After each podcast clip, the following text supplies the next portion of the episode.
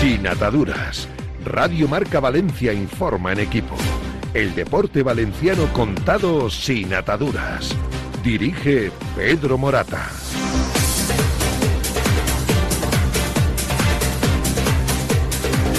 Muy buenas tardes, señores. Saludos y bienvenidos a Sin Ataduras en Radio Marca Valencia. Pues sí, al final en la última jornada. El Valencia se ha salvado del descenso a Segunda División en la última jornada. Hasta ahí ha llegado la degradación de este proyecto deportivo con Meriton como máximo accionista del Valencia. Vamos a entrar con muchísimos detalles eh, de rumbo, de información, de reflexión. Eh, indicarles como información de servicio, Alex Alfaro, ¿qué tal? Buenas tardes. Muy buenas tardes. ¿Qué tal? Pedro, muy Ah, buenas tardes. Sí, sí, ahora, ahora. Ahora sí. Eh, oye, Alex, ¿tú cómo puedes venir aquí habiendo dormido solo una hora? Un poco menos. Pero es, o sea, no lo, no, no lo puedo entender. Claro, esto lo hace la juventud. Eh, a mí me resultaría imposible haber estado ayer en Sevilla, terminar el partido. ¿A qué hora te volviste? Pues yo salí a las 12 y cuarto, entre rueda de prensa, eh, homenaje a Joaquín, etcétera. Yo me subí al coche a las 12 y cuarto de la noche y a las 8 de la mañana estaba entrando por la Avenida Aragón. Qué barbaridad. Y una proeza parecida a los 500, bueno, parecida no, la de Alex tiene más mérito porque conducía él todo el tiempo y los 575 que fueron a ver el, partido, ellos, ellos salieron a las 6 de la mañana y han llegado a las 10 de la mañana. pero no entonces- conducían, por lo menos podían ir durmiendo en el, en el bus. Tienen el mismo mérito y nuestro reconocimiento, por supuesto. Bueno, eh, dicho esto, que no sé cómo Alex está en pie, pero aquí, aquí está, eh, un par de informaciones de servicio. Ya saben que el programa lo emitimos diariamente, eh, diariamente no. No, eso es lo que nos, nos piden o me piden a mí constantemente, pero va a ser que no. Eh, si quieren añado un paréntesis, de momento no, pero les diría que con total seguridad no. Se, seguirá siendo un programa semanal todos los lunes, porque además esto tampoco da para tanto, sinceramente. Mm, Información de servicio. El programa lo emitimos en la FM, en el 98.7 de FM. Si tienen su teléfono móvil lo pueden en- escuchar a través del teléfono móvil en la aplicación de Radio Marca. Buscan eh, la pestañita de emisoras y ponen Valencia. Si luego lo quieren escuchar a la hora que les venga bien, pues tienen nuestro podcast que lo subimos en la plataforma de Evox, en la plataforma de Spotify y en la plataforma de Apple Podcast. Eh, el programa del lunes pasado rozamos las 7.000 descargas entre todas las plataformas. La que siempre es más usada es la de la de Evox, que tiene casi 5.000 descargas. Y saben que eh, desde el principio empezamos a emitir el programa eh, en, en imagen, en, en vídeo y lógicamente en audio también en Twitter. Pero en los dos últimos programas nos ha dado problemas. No a todo el mundo, pero a algunas personas, no sabemos si son los que tenemos iPhone, nos ha dado problemas la imagen y Twitter de momento. eh, a algunas personas, otros lo ven bien, pero algunos no. Entonces, para resolver esto, desde hoy vamos a emitir el programa también en vídeo. Nosotros queríamos concentrarlo todo, la, todas las, mm, las imágenes de vídeo, queríamos concentrarlas en Twitter, nada más. Pero como está dando problemas, pues vamos a emitirlo también en, eh, YouTube. Por lo tanto, hemos abierto un canal de YouTube. Se pueden dar de, de alta y o suscribirse y eso tiene ventajas, ¿no, Alex? Sí, tienen todos los links para poder escucharnos y vernos a través de nuestro Twitter, arroba sin ataduras PM, y las dos formas que tenéis de vernos en YouTube. Tenéis el link, es muy fácil de encontrarnos, sin ataduras con Pedro Morata en YouTube, y también nuestro canal habitual en Twitter como en los últimos programas. Bueno, eh, esto de, de información de servicio no, no se nos olvida nada a efectos de que la gente nos, nos siga. Nos- bueno, tenemos nuestra cuenta de, de Twitter, arroba sin ataduras PM, que es un medio de comunicación diario, donde siempre Alex Alfaro, que está ahí al mando de los mandos, eh, se preocupa por la información que sea relevante darla, aunque no tengamos una emisión diaria de programa. Bien, se ha igualado la, peor clasificación histórica de toda la historia del Valencia. Esta es otra medalla más que se lleva eh, Peter Lim. Se iguala la peor clasificación histórica del Valencia en toda su vida, eh, decimosexto clasificado.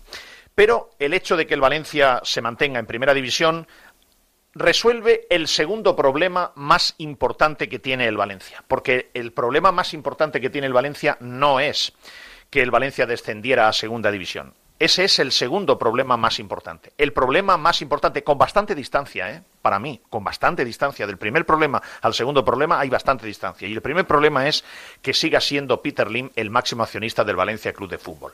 Evidentemente, esto es un problema muy grande que no tiene una fácil solución y que además eh, requiere de diferentes situaciones. Requiere como mínimo de una voluntad del propietario bien inducida o bien eh, voluntaria de venta, requiere de que haya un potencial interesado para comprar y requiere de movilización social de la gente. Y la movilización social yo tengo muy poca confianza. Encima que tienen suerte, porque el día del partido del español el, Valencia no estaba salvado todavía y por lo tanto la gente, pues, si hubiese hecho cualquier tipo de, movilización social de no entrar al campo, algo visible. Fíjense ayer que ayer en el campo del español la Liga de Fútbol Profesional secuestra imágenes cuando desde un fondo tiran pelotas de tenis y pelotas de playa al eh, césped. Lo digo porque hay muchas, muchas barreras que saltar, ¿no?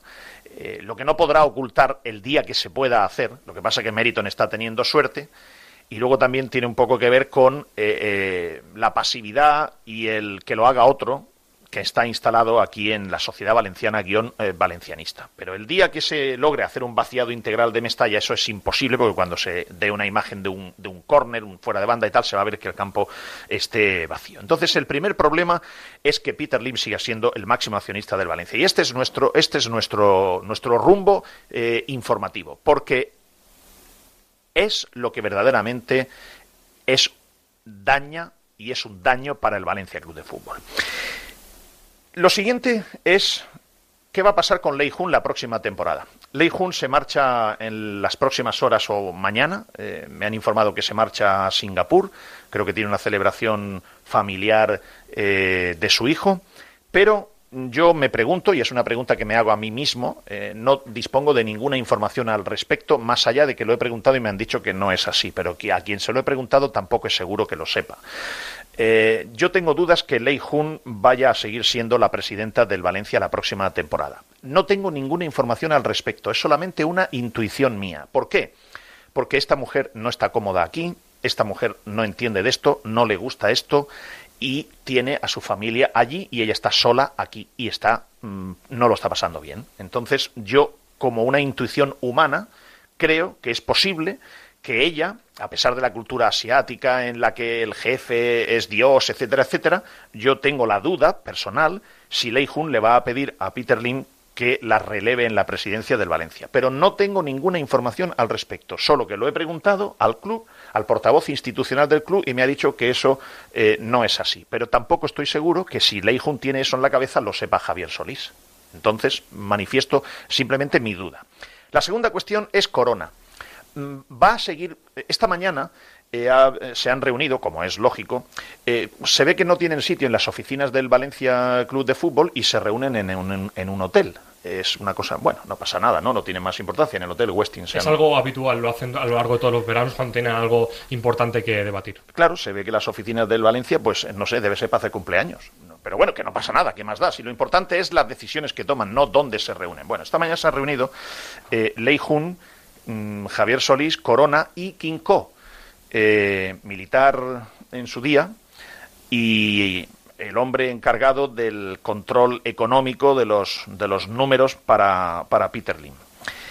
Se han reunido en el hotel eh, que hay al lado de las oficinas del, del, Valencia Club de Fútbol. Bueno, pues habrán empezado a tomar decisiones, ¿no? Yo no me quiero ni imaginar cómo es esa reunión. No me, no me la quiero ni imaginar. Porque ustedes imagínense que cuatro de nosotros somos amigos eh, de, Peter Lim y terminamos en Singapur porque Peter Lim nos delega la gestión de Medical Thompson y, Medical Thompson está a punto de ir a concurso de acreedores, como Valencia está a punto de ir a segunda división, nosotros no entendemos ni papa de hospitales, nada, cero, y tenemos que reunirnos hoy allí en Singapur para ver qué hacemos con los hospitales. Si hacemos un, un, ERE, si, si, hacemos, buscamos un inversor para que, invierta, si mantenemos al director de los hospitales, al CEO. Imagínense eh, lo que podíamos hacer nosotros. Bueno, pues ustedes imagínense, porque esta es la realidad. Pasa que nosotros eh, en el día a día nos atropella, entonces no nos damos cuenta. Pero imagínense en una situación como la que tiene el Valencia, que tiene que tomar decisiones estratégicas muy importantes, se reúne. Estas son las cuatro personas que se han reunido esta mañana. ¿eh? Lei Jun, que no tiene ni papa de fútbol, que está aquí y está agobiada, que no le gusta el fútbol y que está aquí por orden de Peter Lim. Segundo, se reúne Kim Ko, que ha pedido expresamente, por favor, después de muchos años, irse de aquí, de Valencia, jubilarse, pero aún así le han dejado de consejero y Kinko lo único que sabe es controlar los números. Eh, oye, teníamos que gastarnos 12, hemos gastado 13. Peter, que aquí nos teníamos que gastar 12, nos podemos gastar 14. O sea, pero Kinko ya no sabe nada más. O sea, Kinko no tiene ni idea de, de, de, una situación como la que tiene el Valencia ahora mismo, que hay que tomar decisiones estratégicas de futuro importantes. El tercero que se ha reunido es este señor, este señor que ustedes van a escuchar de una entrevista del mes de diciembre que le hizo Fernando Álvarez, delegado del diario Marca, eh, donde el señor que van a escuchar, Miguel Ángel Corona, eh, decía que no hacía falta reforzar al equipo y que además, tranquilo, porque estaba bien cubierto en todas las posiciones y que la segunda parte del campeonato, que además el hombre acertó, acertó, mm, iba a ser pues probablemente ilusionante. Objetivo, por ser concreto y perdóname que me voy, sigamos construyendo eh, al equipo, sigamos eh, afianzándolos, que siga consiguiendo confianza. Estoy muy de acuerdo con el Mister que es un grupo que necesita adquirir confianza, la confianza te dan los puntos, los resultados, y vamos a ver en abril dónde podemos, eh, podemos aspirar. Lo importante, pues bueno, es que estemos en esa posición en la que no hay riesgo y que veamos un poco a lo mejor alguna ilusión. Bueno, pues la ilusión ha sido no descender, entonces, este señor es el que esta mañana ha estado reunido con Lei Jun y Kim Ko, que en temas futbolísticos deportivos cazan moscas. Eh, este señor es el que ha estado reunido esta mañana para tomar decisiones estratégicas de, futuro. Y la cuarta persona que ha estado reunida es Javier Solís. Miren, Javier Solís, eh, Manolo Llorente, que ahora después vamos a hablar con él, lo conoce. Javier Solís es, una persona que eh, valencianista, no me cabe la menor duda. Otra cosa es cómo él orienta su valencianismo por el bien del Valencia. Eso, eso es otra cuestión distinta, pero que él es valencianista lo tengo claro. Lleva 14 años trabajando en el Valencia y Javier Solís, su trayectoria en el Valencia ha sido asesoría, asesoría en los contratos laborales del club y recurrir las tarjetas. Esto es la mayor experiencia que tiene Javier Solís en el Valencia. Y Javier Solís ahora le han nombrado portavoz corporativo e institucional pero es que no es ni portavoz de los, de los temas deportivos. Que esto yo me pensaba que él también era portavoz de los temas deportivos, pero resulta que es, entonces es que tenemos un portavoz troceado. Entonces no sé quién es el portavoz de los temas deportivos. No sé quién es el portavoz de los temas económicos. Que hay, hay portavoz, no, no, hay portavoz oficial, ¿no? Es que yo pensaba que Javier Solí era el portavoz de todo, pero no, es portavoz de un trozo nada más. Mismamente en el último café que convocó Javier Solís con los compañeros, cuando le preguntábamos sobre temas deportivos, él decía que no era su faceta y que no era él a quien se le debía preguntar. Pero como Corona tampoco habla, no hay portavoz y no hay nadie a quien preguntarle. Bueno, pues estas son las cuatro personas que esta mañana, después de un Valencia que ha estado a punto de descender a segunda división, estas son las cuatro personas que esta mañana se han reunido para tomar decisiones. Entonces, virgencica, virgencica, que no me quede como estoy, porque evidentemente, fíjense a dónde hemos llegado, pero esta es la situación. Y luego la cuarta cuestión es, o la quinta, es saber si eh, van a proponer o no a Rubén Baraja la renovación del, del contrato. Esto es, eh, esto es un poco lo que hay esta mañana, digamos, informativamente, ¿no? Pero mi primera pregunta es, ¿pero de verdad va a seguir Corona? ¿De, verdad va a seguir Corona, que es el secretario técnico que ustedes han escuchado, que ha llevado al Valencia a esta situación ayer a punto de descender? Es que ya me parece alucinante que esta mañana Corona esté participando de cualquier cosa. Pero aún así, lo que decidan esta imagínense que esta mañana hubiesen decidido, eh, por lo que sea, ¿eh? imagínense que esta mañana hubiesen decidido eh, que no continúe Baraja o que sí continúe y ofrecerle tres años de contrato y, y, el puesto no de entrenador, sino de manager general. Lo que decidan no vale para nada, porque lo que decidan tienen que mandarle un mensaje de SMS a, a, este, a, Peter Lim y que él tiene que autorizarlo. Y me imagino que antes del SMS, como Lei Jun se va para Singapur, pues esperará a hablar con él. esto es el Valencia Club de Fútbol, ¿vale? Para que lo tengamos claro en este momento. Por eso, hoy vamos a convocar enseguida a tres miembros de nuestro casa, de nuestro Consejo Asesor de Sinataduras. Vamos a convocar a alguien que ha tenido situaciones parecidas a esta, eh, Manuel Llorente, expresidente del Valencia, a Santiago Cañizares y a Robert Fernández Bonillo, que fue jugador del Valencia, que vivió en su día un descenso y que eh, pues recientemente ha sido director deportivo del Fútbol Club Barcelona. Dicho esto, que le vamos a saludar enseguida, ya sabemos, ya sabemos hasta dónde está dispuesto a llegar casi todo el mundo. Eh, sabemos hasta dónde están dispuestos a llegar los políticos, hasta dónde está dispuesto a llegar libertad, hasta dónde está dispuesto a llegar eh, pues casi los aficionados, más o menos, se ve. Y yo les dejo una pregunta sobre la, que reflexionaremos ahora después.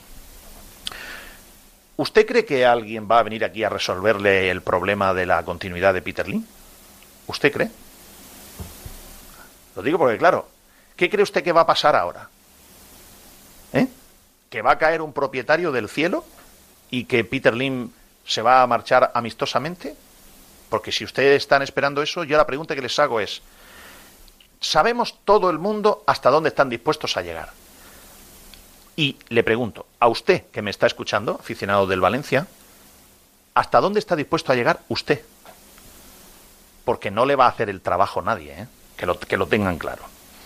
Otra cosa, he obtenido autorización bastante mínima, bastante mínima, pero algo es, después de una semana de, tira y afloja, he obtenido autorización para poder publicar hoy, ahora después las publicaremos, varias diapositivas de los dos dossiers business plan que el equipo de gestión que yo les hablé que estaba trabajando para proponerle a un potencial inversor guion comprador de las acciones de Peter Lim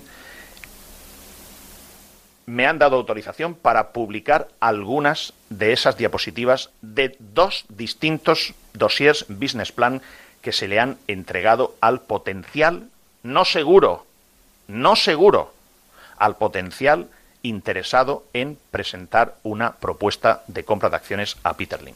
Solamente las vamos a publicar para que sepan como prueba de veracidad. Y me ha costado mucho pero tenía interés en que ustedes vean que esto está hecho. El trabajo, el trabajo está hecho o se está haciendo, porque además esto no ha acabado. Yo me imagino que lo normal es que ahora, a la conclusión de la temporada, hagan un nuevo dossier actualizado, primero con el Valencia que se queda en primera división, segundo con los cambios políticos que ha habido, es decir, tendrán que hacer una, una actualización. Más cosas.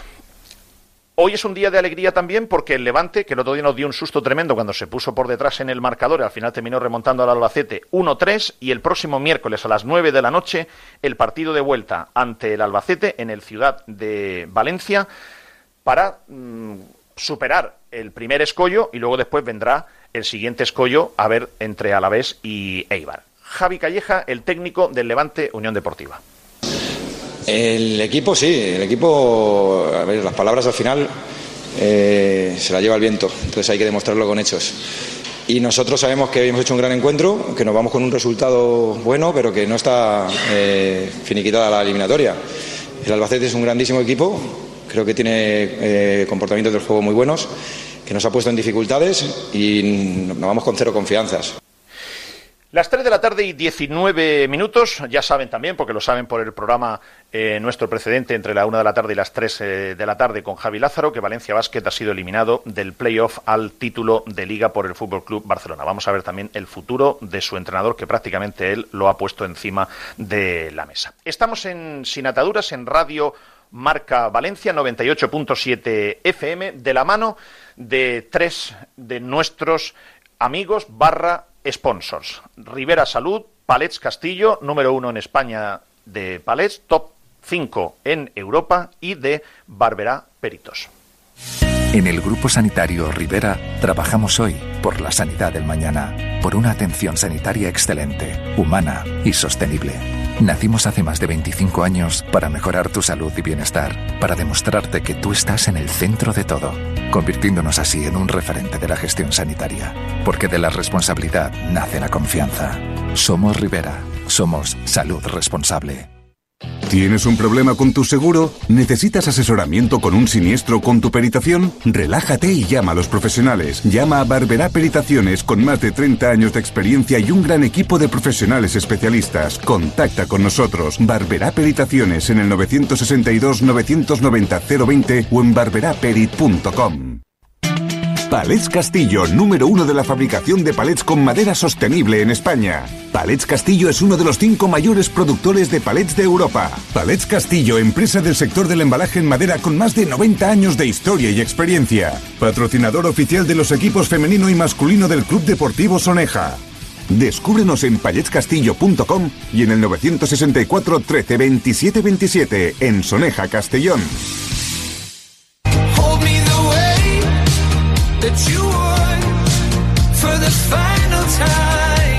Sin ataduras, con Pedro Morata.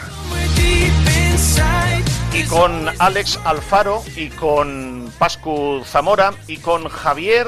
Ábrele el micro, Pascu. Este micro, este de aquí. Javier, hola Javier, buenas tardes. Hola, buenas tardes. Javier, ¿qué más? Santos Juanes. Javier Santos, que hoy nos escucha aquí a una temperatura normal, pero normalmente, ¿cómo nos escuchas? Normalmente a menos 28 grados. Pero menos 28 grados, ¿dónde estás? Estoy trabajando en una cámara de congelado, pero por suerte eh, llega el wifi. ¿Y dentro de la cámara de, de congelado te puedes poner los auriculares y, y no Sí. se congelan? No, debajo de la ropa aguantan bien. ¿Y, ¿Y qué llevas? ¿Como una escafandra o algo? No, al final es base de capas. Es como llevar pues la braga, el guante, todo, y eh, abajo de todo van los cascos, pero bueno, se oye bien. O sea, te buscas la vida para dentro de una cámara frigorífica a 28 grados bajo cero para escuchar sin ataduras. Sí, la verdad es que hacéis bastante compañía y se agradece. No, no te lo agradecemos nosotros, por eso te hemos invitado hoy aquí, porque nos parece alucinante que hagas ese esfuerzo para hacerlo. Gracias de corazón, Javier. Bueno, vamos a saludar a Roberto Fernández Bonillo, no necesita mucha presentación. Por cierto, deberíamos publicar, eh, Alex, esa foto tan chula de, de, Robert con muchísimos años menos, pues fíjate, 37 años menos, ni más ni menos, eh, de una portada de una revista cuando el Valencia estaba también sufriendo por el posible o no, en aquella ocasión, descenso a Segunda División. Que es chulísima la foto, se la mandé ayer a Roberto y me imagino que le habrá llamado la atención. Hola, Robert, ¿qué tal? Buenas tardes. ¿Qué tal, Pedro? ¿Cómo estás? Muy bien, fenomenal. ¿Y tú? ¿Tú bien? Yo estoy, mu- yo estoy muy bien, sí, fenomenal. Gracias a Dios estoy, estoy recuperado y, y, bueno, y con muchísima energía. Bueno, para quien no lo sepa, a Roberto Fernández le pegó un jamacuco o, o un aviso, el, el corazón, como diciendo, eh, Robert, tómate las cosas con Un calma. aviso, un aviso. Un aviso, exactamente. Semáforo en, en ámbar. Pero Roberto, afortunadamente, ha sido eh, deportista toda su vida y ahora que estaba eh, retirado, también haciendo ciclismo constantemente. Y a pesar de eso, eh, le pegó un jamacuco porque era una cuestión de, de herencia, no una cuestión de mala, de mala vida. Pero estás bien, Robert. Sí, estoy muy bien. Gracias a Dios estoy fenomenal. Bueno, Santi Cañizares, buenas tardes. ¿Qué tal, Pedro? Buenas tardes. Muy buenas tardes. Y Manuel Llorente, expresidente del Valencia Club de Fútbol. Hola, eh, presidente Manuel, buenas tardes. Hola, muy buenas tardes. Bueno, yo os quiero preguntar, eh, cuando hay un tema trascendente, pues me gusta preguntarle a gente con experiencia. Yo creo que está- hay tres personas, no sé, yo, esta mañana se ha reunido, ya lo he dicho, ¿no? Leijun, Quinco, Javier Solís y Corona para decidir en un momento estratégico del futuro del club. Lógicamente ellos son los que tienen que reunirse porque son los representantes de la propiedad. Pero en fin, yo me reuniría antes con estos tres que con los que se han reunido esta mañana para tomar decisiones de, de futuro. Es importante que escuchéis a Baraja eh, ayer después de la rueda de prensa para que escuchéis su música a ver a lo que os suena. Porque lo que os voy a plantear básicamente es si vosotros ofreceríais o no la renovación de contrato a Rubén Baraja. Pero es importante saber también qué piensa la otra parte. A ver, yo creo que hay que hacer ciertas reflexiones hoy desde la calma o desde la tranquilidad de que el Valencia el año que viene esté en, Primera División. Una de ellas es analizar las causas de por qué el equipo, un equipo como el Valencia, está eh, en la última jornada peleando por, por no descender a, Segunda División, por conseguir la salvación. Hay que buscar las causas realmente, hay que ser autocríticos en este sentido a la hora de valorar eh, qué es lo que ha ido pasando para que hayamos tenido una temporada tan mala. Es una cosa muy evidente. Creo que también nos tenemos que dar cuenta o de alguna manera nos tiene que servir, servir de lección lo que hemos vivido esta temporada para darnos cuenta de que hay que cambiar un montón de cosas, en el sentido de que tenemos que cambiar la mentalidad para ser un club como el que hemos sido siempre, un club potente con nuestra afición detrás, un club que tenga un proyecto de futuro, un club que tenga las, cosas claras y que tenga exigencia máxima, desde el minuto uno hasta el minuto eh, 42 de la temporada. O sea, toda la temporada tiene que tener una exigencia máxima. Pero desde los utilleros, como dije en su momento, desde el club, desde los médicos, desde los jugadores que vienen, saber a qué club vienen, lo que representa este club, eh, y solamente siendo autocríticos y tratando de buscar las causas eh, para mejorar el futuro podremos, podremos avanzar. Y por último, es evidente que para mí lo más importante de hoy es que esto nos, nos sirva para el, para el futuro. Tenemos que aspirar, eh, no significa que tú el año que viene, hablo como aficionado, pues pasar de este año estar digamos, en, situación de bajar a la segunda división y el año que viene vayas a ir a la Champions, ¿no? Pero en ese proceso de crecimiento hay que tener un camino, hay que tener un plan y un proyecto mmm, que, el Valencia creo que merece y que debe tener, porque su afición es muy grande, es un club histórico, es un club centenario y esto es un poco la reflexión que yo, que yo quería hacer. Y quiero disfrutar de este momento en este, en este sentido, cuando tranquilamente piense las cosas. Eh, dos, tres días, me recupero un poco, pues lógicamente valoraré todas las situaciones que se puedan dar. Bueno, yo quiero aportar de todos los datos posibles a Roberto, a Santi Cañizares y a Manolo Llorente. Y entonces ya les pido la, opinión. Eh, Alex Alfaro hizo ayer un esfuerzo enorme y se fue a Sevilla a vivirlo in situ para que no se lo contara a nadie, para poderlo contar hoy aquí. Y estuvo presente en la rueda de prensa de Rubén Baraja. A ti, eh, Alex, ¿te dio la sensación de que Rubén Baraja se ve él en su discurso el año que viene en el Valencia? Sí, hay una frase muy contundente donde él dice, sonríe, le preguntan, sonríe y dice, bueno, es el club de mi vida. Y para mí esa es la frase clave para entender que, que Rubén Baraja por lo menos está muy predispuesto a escuchar el club cuando le presenten esa oferta de renovación. A partir de ahí creo que hace una declaración de intenciones sobre por lo menos el proyecto que le tiene que presentar eh, el Valencia Club de Fútbol y yo a Rubén Baraja ayer lo vi con muchos kilos menos, eh, con liberarse mucha tensión, eh, porque creo que lo había pasado mal y ayer en rueda de prensa eh, lo demostró. Los números de Rubén Baraja han mejorado en este tramo final de, de la temporada. 17 partidos, 6 victorias, 4 empates, 7 derrotas. Esto eh, habla de un total promedio por partidos de 1,29 puntos. Supera a Gatuso, que tiene 1,05, y a Bordalás, que la temporada pasada sumó 1,26 puntos de promedio por partido. O sea, de 51 puntos posibles, ¿cuántos ha, ha conseguido? 22. 22. Y cuando él llegó, el, equi el equipo estaba decimoctavo. Sí. Estaba eh, en posición de descenso y lo ha dejado. Es decir, el, el objetivo lo ha cumplido. Sí. Está dos puestos por encima y dos puntos por encima de los puestos de, de descenso. Y dices que ha conseguido una media de, de, de puntos. De 1,29 puntos por partido. O sea, no llega a la, al 50% de los puntos. Correcto. Y Gatuso, claro, eh, bueno, Gatuso tuvo más partidos que, que Rubén. Sí, Gattuso tuvo un total, bueno, tuvo 22 partidos, es decir, 5 partidos más que, que, Rubén Baraja. Sí que es verdad que tiene y acumula ese tramo final en su última etapa, donde acumulaba antes del partido frente al Betis siete derrotas de manera consecutiva, después pierde en Valladolid, es decir, arrastraba una muy mala racha que Baraja tuvo de forma ligera en el tramo inicial. Luego me has dicho que, que tiene mejor promedio de puntos pero, eh, que, que, Pepe Bordalás, pero claro, estamos hablando de Pepe Bordalás una temporada entera y el, y el, y, el, equipo jamás en la vida luchó ni flirteó por el, por el descenso. ¿no? Es importante hacer ese matiz. Sí, vale, muy, muy importante. Bien, aportados estos datos, eh, voy a dejar a Manolo Llorente para el último, porque si Manolo fuese el presidente del club, escucharía primero a, a, a los técnicos y, por lo tanto, después, pues ya eh, los tres elucu el, el, no elucubrarían, sino empezarían a tomar decisiones. Roberto, pero, tú que has... tengo la comida en la mesa, ¿eh? Eh, Manolo, si quieres, si quieres ya puedes empezar a comer. No, no, venga, te escucho, escucho. Ah, sí, si quieres, eh, eh, o me lo dice porque me vas a invitar. Por eso, sí. Ah, vale, vale, vale. Ro Roberto, eh, tú has tenido no, situación. Dale, dale, dale, el tiempo a, Manolo, que sí. coma con tranquilidad. Sí, sí, sí, lo, lo, se lo doy enseguida, pero seguro que él va a querer opinar primero con la información de, de los técnicos. Robert, eh, ¿qué opinión tienes tú al respecto? ¿Tú, le, tú en el Valencia, en una situación como esta, re, renovarías a Rubén Baraja? Bueno, pero el, el tema no es la, la posible renovación o, o no eh, el tema es que hay que mejorar bastante el equipo. Esa es la, gran, la gran pregunta y hay que buscar la, la gran respuesta. El, el, club, el propietario, está en condiciones de, de, poderlo hacer, porque realmente, analizando lo que ha sido la temporada de Valencia, ha sido una temporada muy mala. Yo tengo experiencia vivida y sobre todo vivida en Valencia.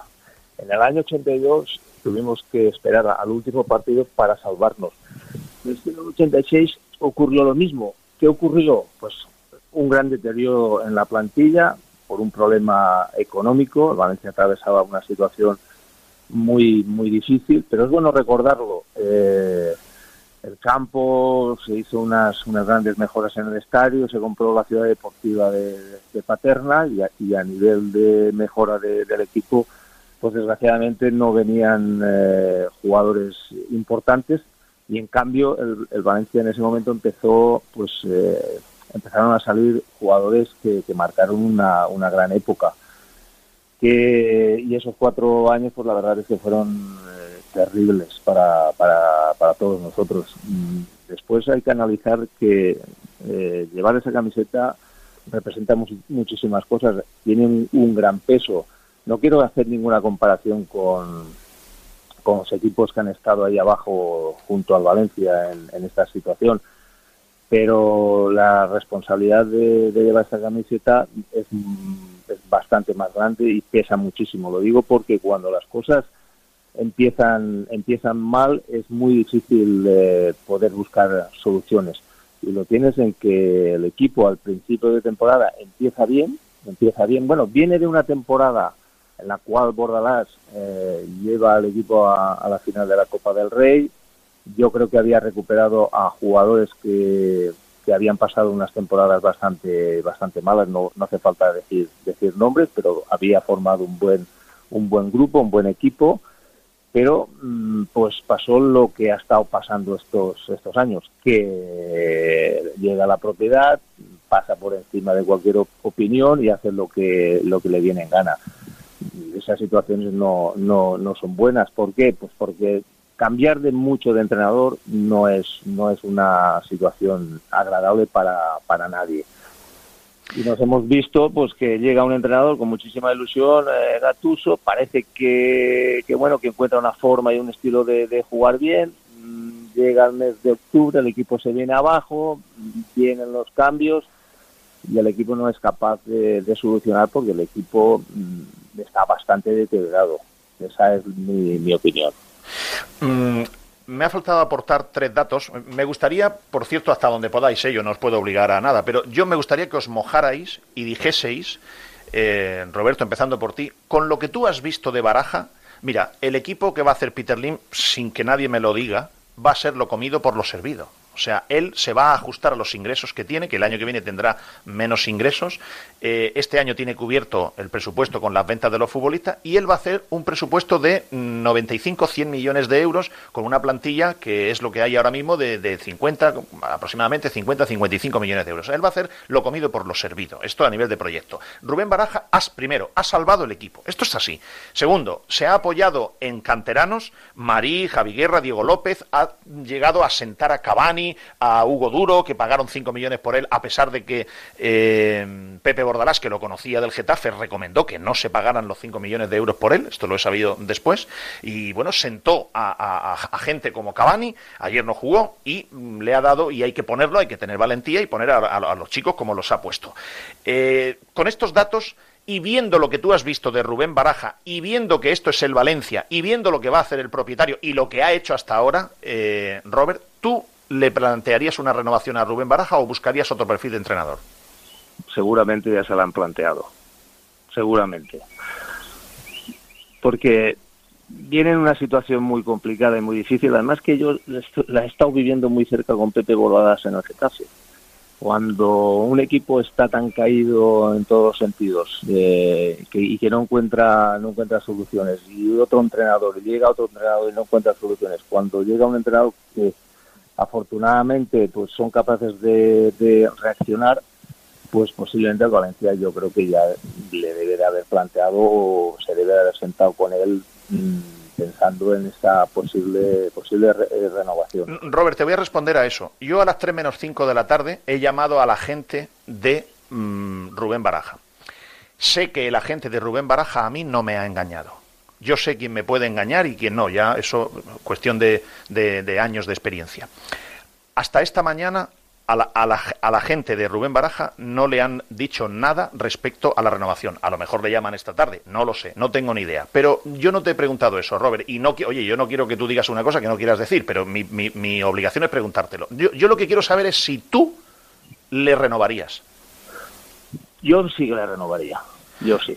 Vale. Yo sí que le renovaría. Vale. Eh, Santi Cañizares, tu turno. A ver, Pedro, lo primero, eh, esto es el, el pico del iceberg. Es decir, eh, estar eh, antes relatando una situación de cuatro personas sentadas para organizar la temporada que viene, en donde mm, a uno se le pone el, el vello de punta, ¿no?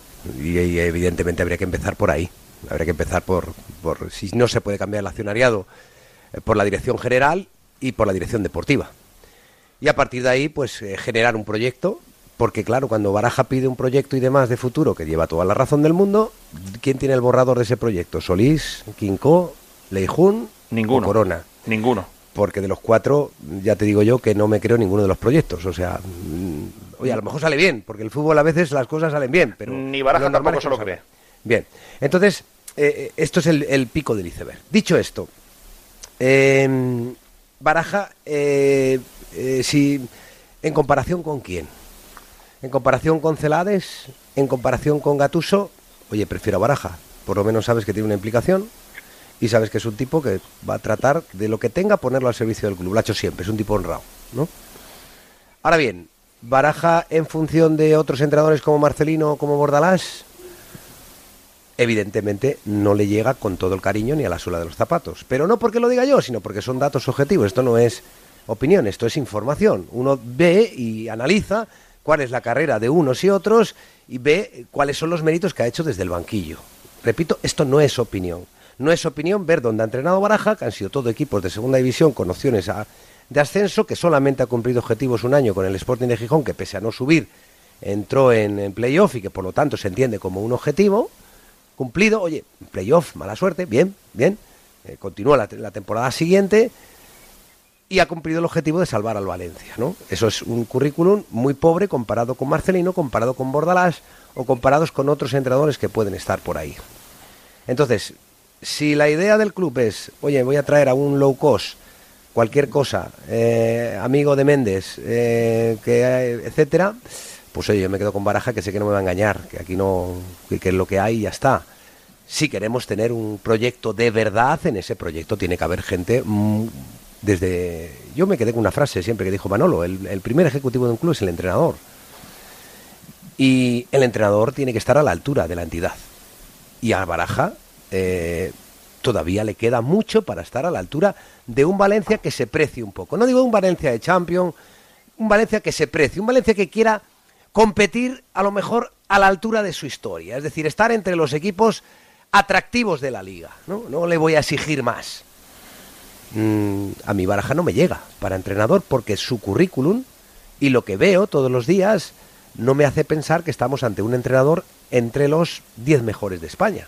O, o sea, Santi, tú buscarías otro entrenador que no puede ser Marcelino y no puede ser Bordalás con esta propiedad. ¿Buscarías otro Después entrenador? hacer- Ve, te, te concreto, después de limpiar todo lo que está reunido en el Westin esta mañana y de hacer una organización deportiva y una organización general del club con profesionales, buscaría un entrenador que hubiese competido en primera división varios años con éxito, que ya tuviese un éxito garantizado.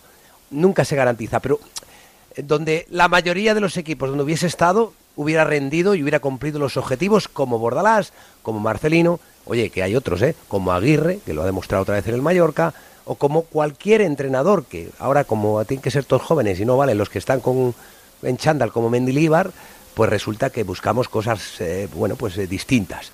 Un entrenador que, que me garantice hacer rendir a esta plantilla al nivel que tenga. ¿Iraola? Porque lo ha hecho en otras ocasiones en otros equipos. ¿Un Iraola, por ejemplo? Por ejemplo, es un entrenador emergente, joven, y es un entrenador que efectivamente viene de cumplir grandes objetivos ya en primera división. Pero que hay más, hay más. Es que ahora nos atascamos y pensamos que solamente están los que están entrenando. Y hay muchos.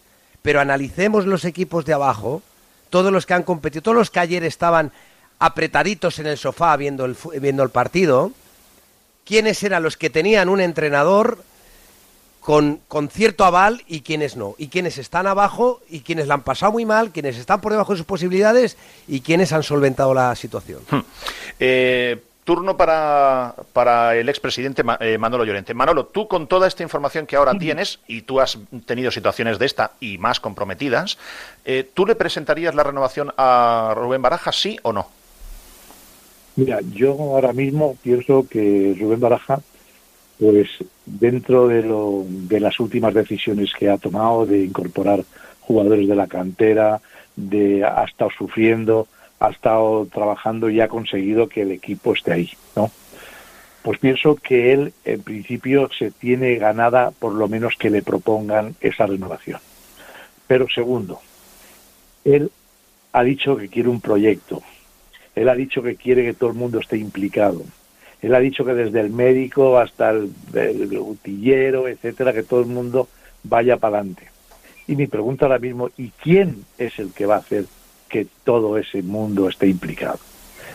¿Y quién es el que va a hacer el proyecto de ese equipo? ¿Y qué posibilidades tiene el Valencia hoy, desde el punto de vista económico, de hacer un proyecto mucho mejor que el que hay, que el que ha habido hasta ahora? Es que estamos aquí hablando de, de, si es el entrenador adecuado para el Valencia, evidentemente hay entrenadores mucho, con mucho más experiencia, mucho más currículum que podían entrar a Valencia. Pero quisieran esos entrenadores entrenar a Valencia después de las experiencias que ha habido aquí con Marcelino, con, digamos, con Bordalás, con etcétera, etcétera, con Gatuso, porque Gatuso, ¿por qué se va? Mm, ahora mismo Baraja está ahí porque también era una oportunidad ¿eh? de, entrenar y entrenar a un equipo como es el Valencia, porque no olvidemos que el Valencia es el Valencia. Fuera tiene otras, o, digamos, el que lo conoce desde dentro ahora mismo ve un Valencia muy debilitado, muy etcétera, pero el nombre es muy importante, como decía Roberto, la camiseta es muy importante. Pero la economía de este club va a marcar mucho. Hoy el Valencia no puede contratar a un entrenador como el que está en el Rayo, como Iraola porque primero no tiene capacidad económica para poder entrenar, para poder pagar a un entrenador de ese nivel. Segundo, no tiene capacidad económica para poder hacer una renovación de plantilla si no es otra vez con jugadores cedidos o con jugadores de la cantera. Eso es eso y eso es lo que realmente ya no me pregunto si yo renovaría a Baraja o no, sino Baraja aceptará entrenar al Valencia. Pues mira, yo te voy a dar una pequeña respuesta, eh, voy a aportar algo más de información. Baraja quiere que el club públicamente dé la cara y haga una rueda de prensa y diga, miren, eh, hemos ofrecido, hemos llegado a un acuerdo con Rubén Baraja y tal, pero nuestro proyecto es mantenernos en primera división. Lo que Baraja no quiere es que el club venda que vamos a luchar por competición europea con un proyecto de mínimos económicamente hablando. Y Baraja va, va, a pedir, llegado el caso, que el club no mienta y que públicamente alinee los objetivos con las posibles herramientas que le den a él. Yo esto, yo esto creo que no lo hará el club. Pero, pero ¿crees que el club va a hacer una va a hacer o quién del club va a decir no, nosotros vamos a optar para jugar la Champions el o jugar Liga de Campo o jugar la Europa League? El... No, no puede ser. Si eh, nosotros este año, por ejemplo, la clasificación del Valencia para este año le va a marcar mucho los ingresos de televisión sí, sí. futuros.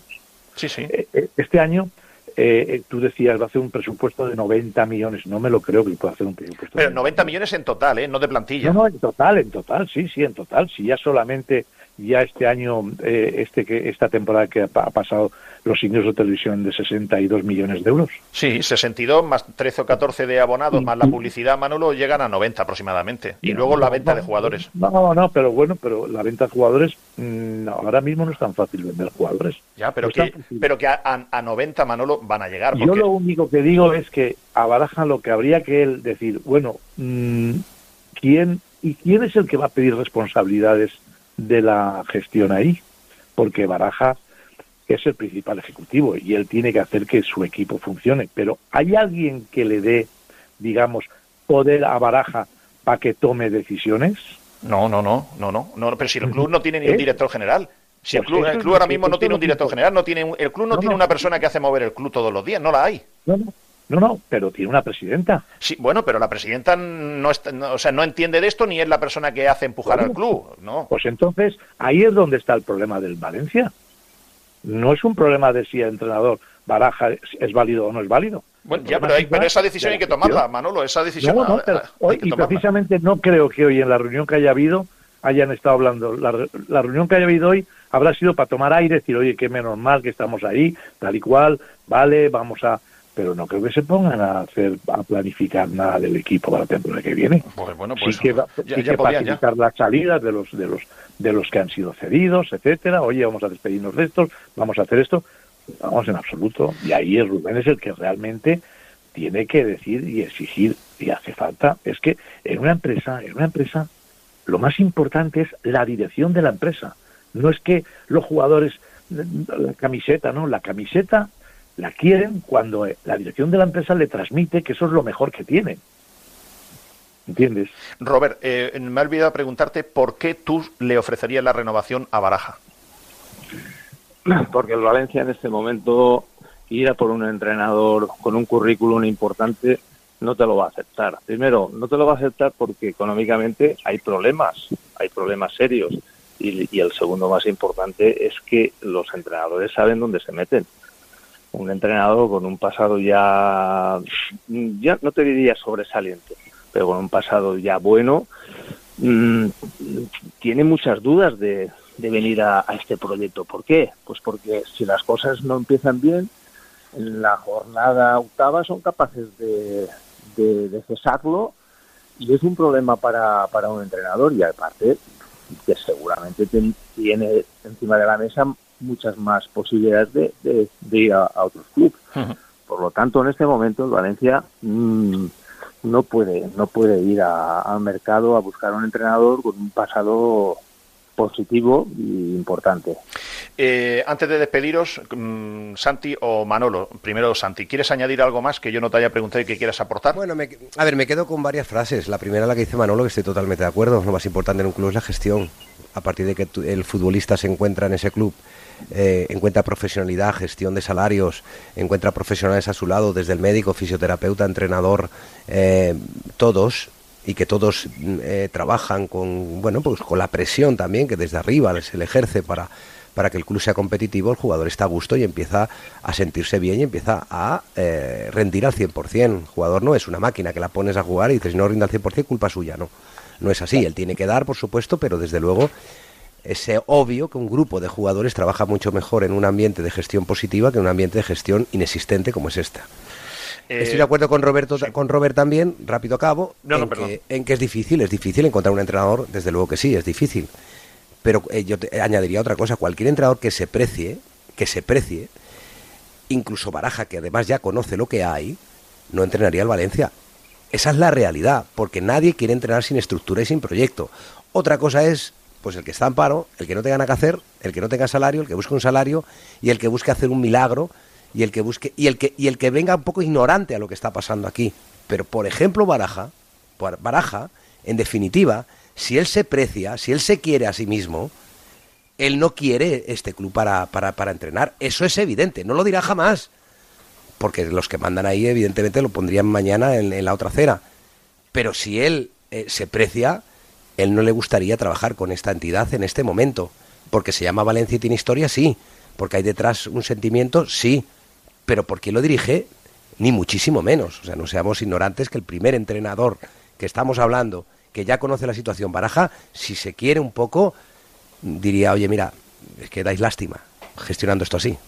Sí, además es evidente que Rubén Baraja la mejor opción que tenía era jugársela a lo que ha hecho, porque era la manera de restaurar de alguna manera su carrera deportiva. Él, no, no, no, tenía éxito precedente para poder aguantar a una oferta mejor que la del Valencia y por eso evidentemente él se la jugó, porque es lógico desde ese punto de vista, ¿no? Que él se la jugara. Ahora otra cosa, otra reflexión que tiene que hacer Baraja, como está diciendo Santi, que es la que yo hacía el otro día, es si Rubén Baraja, una vez que ha restaurado su carrera como entrenador, este es el equipo mejor, con los dirigentes mejores, para que no se la vuelvan a hundir o a arruinar, porque él ahora se puede quedar en la retaguardia, es verdad que no ha conseguido grandes cosas, ni mucho menos todavía como entrenador, pero se puede quedar en la retaguardia a la espera de algún otro proyecto. O coger al Valencia y arriesgarse. Esto es otra cosa eh, que lógicamente él tendrá que, analizar eh, consigo mismo. Manolo, ¿algo que quieras aportar más? No, estoy totalmente de acuerdo en lo que ha dicho Santiago Cañizar y me identifico totalmente con él, en lo que ha dicho. Bueno, pues os agradezco a los tres vuestra colaboración y sobre todo sabiduría y experiencia. Muchas gracias a los tres, Roberto, Santi Cañizares y Manolo Llorente. Un abrazo y buenas tardes. Y buen provecho para Manolo. gracias, Manolo. Un abrazo. Hasta luego. En el Grupo Sanitario Rivera trabajamos hoy por la sanidad del mañana, por una atención sanitaria excelente, humana y sostenible. Nacimos hace más de 25 años para mejorar tu salud y bienestar, para demostrarte que tú estás en el centro de todo, convirtiéndonos así en un referente de la gestión sanitaria. Porque de la responsabilidad nace la confianza. Somos Rivera, somos salud responsable. Palets Castillo, número uno de la fabricación de palets con madera sostenible en España. Palets Castillo es uno de los cinco mayores productores de palets de Europa. Nuestra implantación en Brasil nos hace exclusivos en la venta de madera de la mayor calidad a los cinco continentes. Palets Castillo, empresa del sector del embalaje en madera con más de 90 años de historia y experiencia. Patrocinador oficial de los equipos femenino y masculino del Club Deportivo Soneja. Descúbrenos en paletscastillo.com y en el 964 13 27 27 en Soneja, Castellón. ¿Tienes un problema con tu seguro? ¿Necesitas asesoramiento con un siniestro con tu peritación? Relájate y llama a los profesionales. Llama a Barberá Peritaciones con más de 30 años de experiencia y un gran equipo de profesionales especialistas. Contacta con nosotros. Barberá Peritaciones en el 962 990 020 o en barberaperit.com.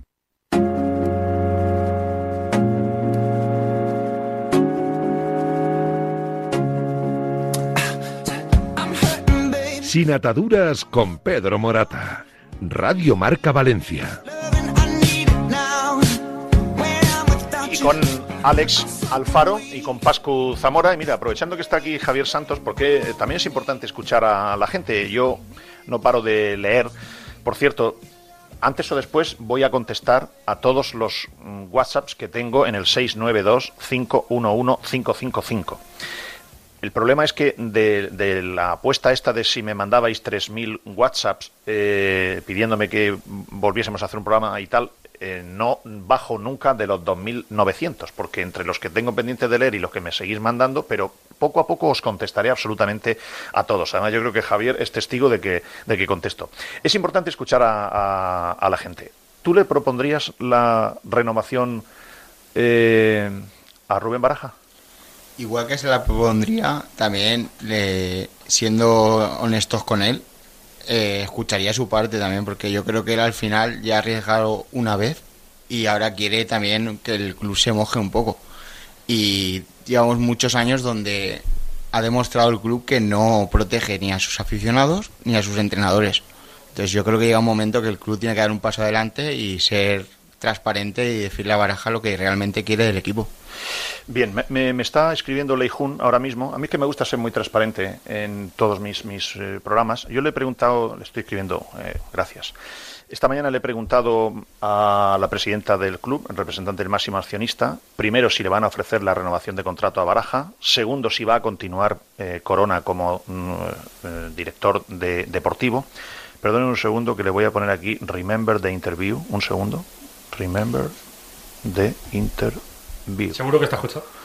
Seguro que está escuchando el programa. No lo sé, pero me, me acaba de contestar ahora. Bueno, eh, le he preguntado a Lei Jun Chan, eh, que por cierto, insisto, esto es importante, para conmigo tiene siempre un comportamiento exquisito, eh, responde, antes o después responde, y por lo menos yo esto tengo que. Ella sabe perfectamente cuál es la línea editorial mía, nuestra o de este programa, lo tiene claro, pero nos respetamos, sabemos que uno blanco, otro negro, pero nos respetamos. Le he preguntado si le van a ofrecer la renovación a Baraja y dos, si va a continuar eh, Corona como director deportivo. Me ha dicho que no puede darme información acerca del punto 1 y punto 2 de momento y luego le he preguntado por mi intuición de que ella quiera no continuar el año que viene aquí como presidenta por los motivos que les he explicado y me ha dicho que eso no es así, que no es verdad y que, eh, que no es cierto.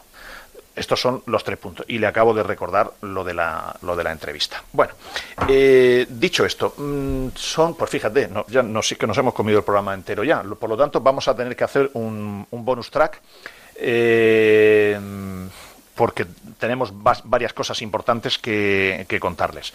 El bonus track, Alex, vamos a recordar cómo y dónde se, escucha, pero ya los que nos estén escuchando, que sepan que no lo van a poder seguir escuchando en directo a través de la FM y de la APP de, Radio Marca, pero sí eh, a partir de las 4, dónde y cómo. Sí, todo aquel que quiera seguir escuchándonos eh, lo tiene muy fácil, puede acudir al Twitter de arroba eh, y tiene los links, los enlaces a las dos formas que tiene para escucharlos, tanto el YouTube de Sin Ataduras, Sin Ataduras con Pedro Morata, como el Twitter Live, así que esas son las dos opciones para seguir escuchándonos a partir de las 4 de la tarde.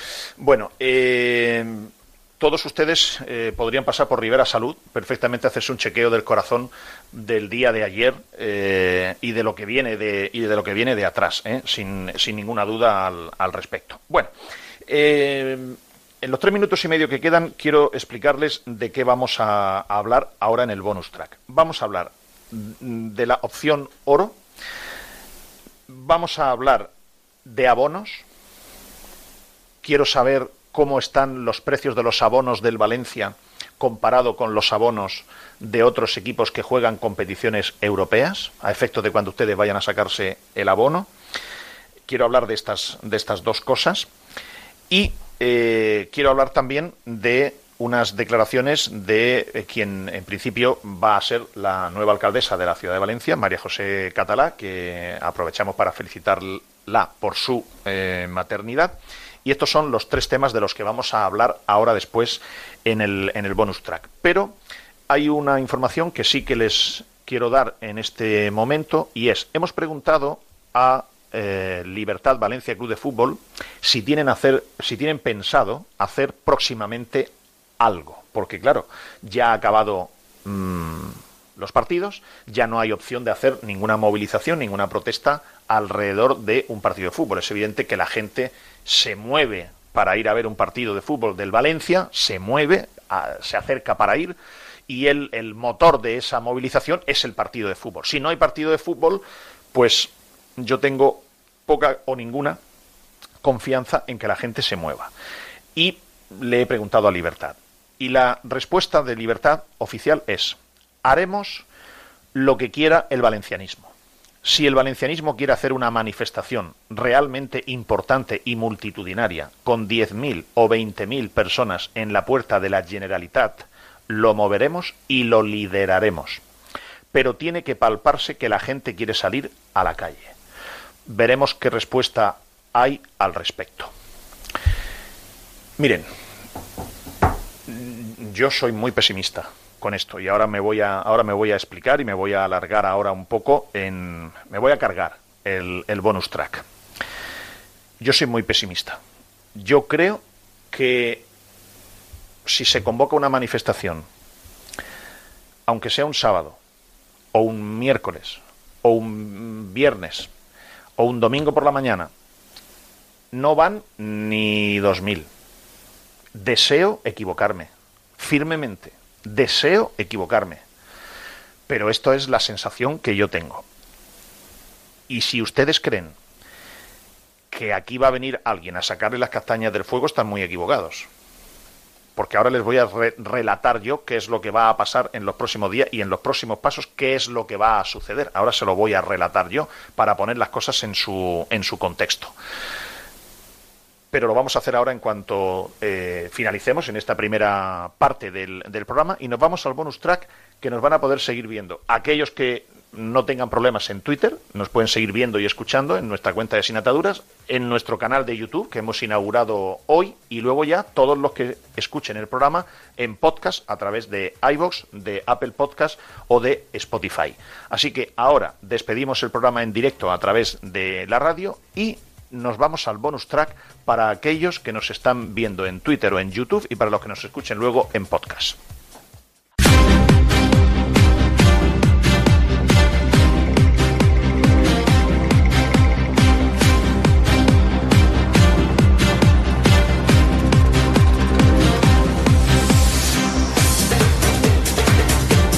Seguimos en Sin Ataduras, en Radio Marca Valencia, en la versión especial bonus track. Yo no sé, esto, Javi, ¿tú crees que esto, para ti que eres oyente, que me gusta a mí asesorarme también, ¿tú crees que es una buena idea esto del bonus track?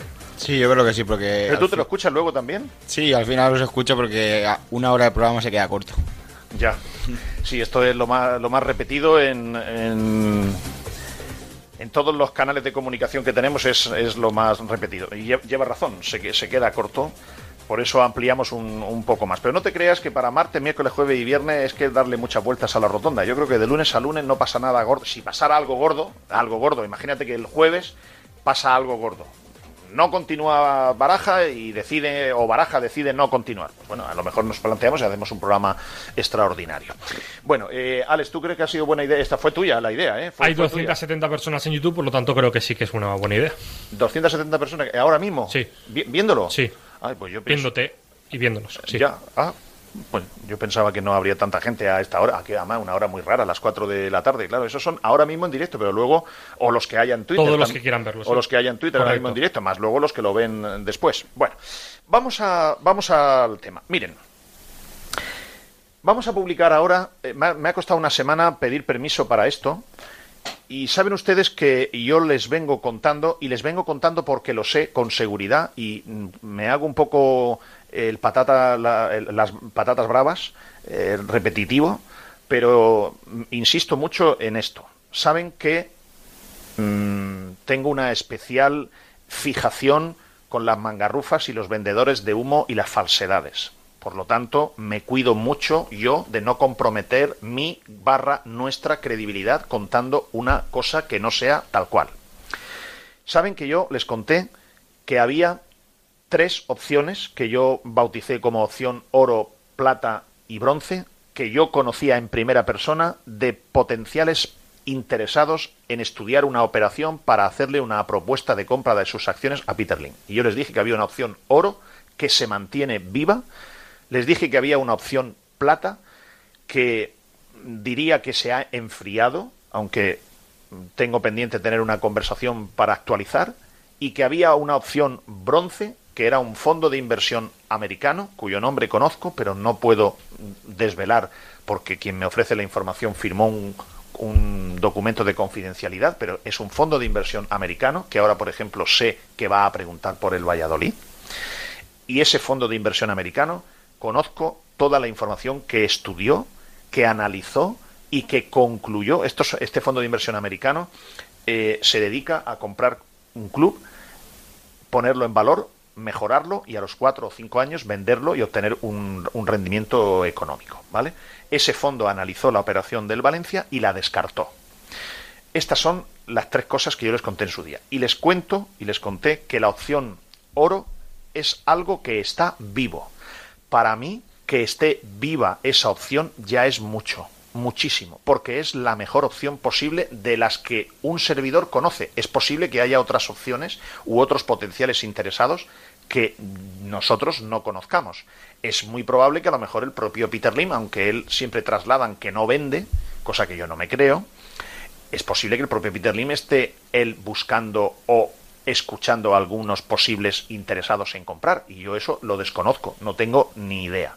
Solamente puedo responder de lo que yo conozco. Y de lo que yo conozco les digo que desde el mes de septiembre del año pasado hay un grupo de personas que están trabajando conjuntamente para suministrar y hacerle ver a la opción oro que conozco quién es, que sé quién es, que, tengo todos los datos encima de la mano, están trabajando para convencerle al inversor de que es una oportunidad intentar adquirir el Valencia Club de Fútbol.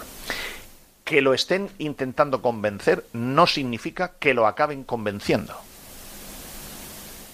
Y si lo acaban convenciendo, entonces se tendrá que producir una negociación con Peter Lim. Y ahí se descubrirá si Peter Lim está dispuesto a vender o no.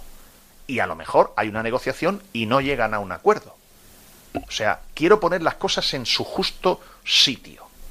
Ahora bien, quiero darles esperanza, porque yo conozco y yo la tengo, quiero darles esperanza de que hay un potencial inversor muy potente que está estudiando los números desde el mes de septiembre y los números se los están filtrando un grupo de gente, ya les dije que había un profesional de reconocido prestigio del mundo del fútbol, ya les dije que había españoles y valencianos en el, en el grupo y ya les dije que se produjeron dos reuniones en la ciudad de Valencia, una el 29 de septiembre y otra el día 15 de febrero. Ahora les voy a aportar más datos. Al potencial inversor se le han enviado dos dossiers con información, estrategia de compra, fortalezas, debilidades, eh, números económicos, eh, situación urbanística, situación política, situación social. Se le han enviado dos informes. Un informe antes de la Junta General de Accionistas que se celebró en diciembre del año pasado, se le envió una información antes, un dossier amplísimo, que yo he tenido en mis manos y lo he visto, no me han dejado quedármelo, hacen bien. Y eh, otra eh, información, otro dossier que se les envía de actualización una vez que se celebró la Junta de Accionistas del Valencia en diciembre del año pasado, que es la Junta General de Accionistas donde se cierran los números hasta el 30 de junio de 2022. Esas dos, esos dos dossiers se, les se le ha enviado al eh, potencial inversor y el potencial inversor lo envió en el mes de noviembre a los project manager, que son como los consultores, los KPMG o PricewaterhouseCoopers de aquí, pues allí los tienen en Washington. Esas personas, esos dos consultores en concreto, están estudiando la documentación y ya han concluido un informe para pasárselo al inversor que me consta que el informe es positivo. Es decir, señor inversor, esto, este posible negocio, esta posible inversión, nos parece interesante. Esto para mí hace que esta opción esté viva. Ahora, ¿qué es lo que queda? Ahora queda que este grupo de gestión, digamos, tiene que reunirse con el potencial inversor, que ya tiene el informe de los project managers de Washington, y a partir de ahí el siguiente paso que desconozco el que es. Como esto está en, esta, en este punto, he pedido permiso para que de los dos dossiers que se le han enviado en inglés, he pedido permiso para que por favor me pasen algunas diapositivas porque yo quería dar una prueba de veracidad a nuestros oyentes. Las vamos a publicar ahora en nuestro Twitter de Sinataduras varias páginas del dossier. Verán probablemente en las capturas que, van numeradas. Mm, solamente me dejan publicar varias páginas que no contienen, lógicamente, información sensible o estrategias de eh, negociación o estrategias de ataque, porque hay dos maneras de intentar comprar el Valencia a Peter Lim, en una negociación amistosa o hay una puerta de atrás, de la que no me voy a extender y de la que no voy a profundizar, pero hay una segunda manera de forzar a Peter Lim a que pueda escuchar la negociación. No obstante, estoy seguro y convencido que si el potencial inversor decide tirar hacia adelante, cuando contacte con Peter Lim, Peter Lim va a ser el primero que va a tener interés en reunirse con él y posiblemente en llegar a un acuerdo. ¿Por qué? Porque va a poder hacer negocios con él mucho más grandes que los que tenga en el Valencia Club de Fútbol, donde yo estoy absolutamente convencido que a Peter Lim el Valencia Club de Fútbol ya, entre comillas, le estorba.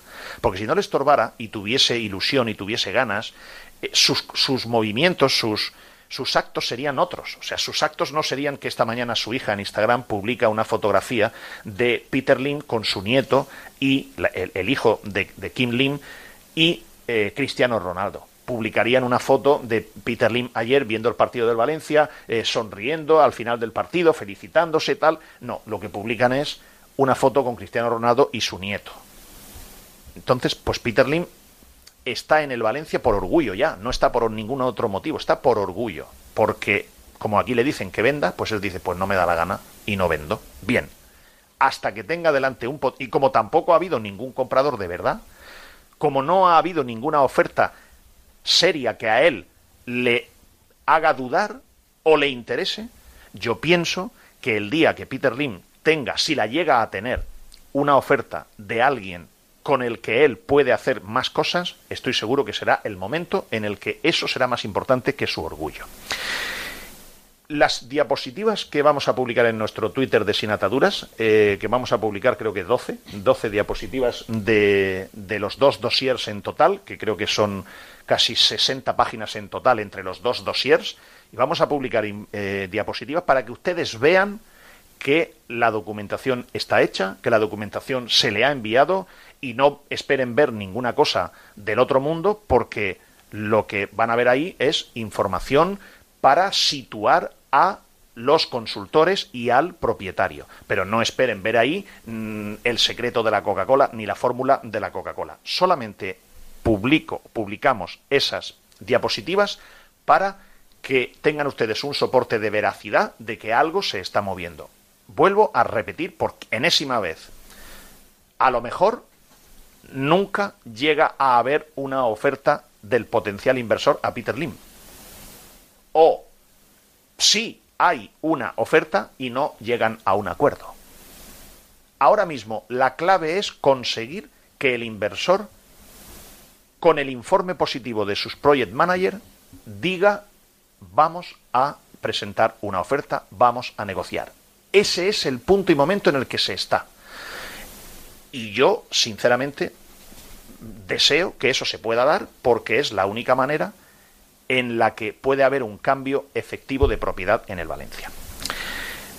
Ya eh, lo hemos publicado ya, Alex, están todas publicadas. Vale, hay 12 diapositivas que eso son diapositivas del business plan del dossier que le ha llegado una parte, es una parte que le ha llegado al inversor y el inversor lo ha mandado a los project managers y los project managers con eso han hecho un informe positivo a el inversor. Y ahora el grupo de gestión va a tener contacto con el inversor para ¿qué hacemos? ¿Cuál es el siguiente paso?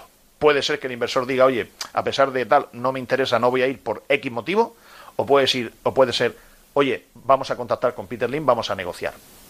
Este es el siguiente paso.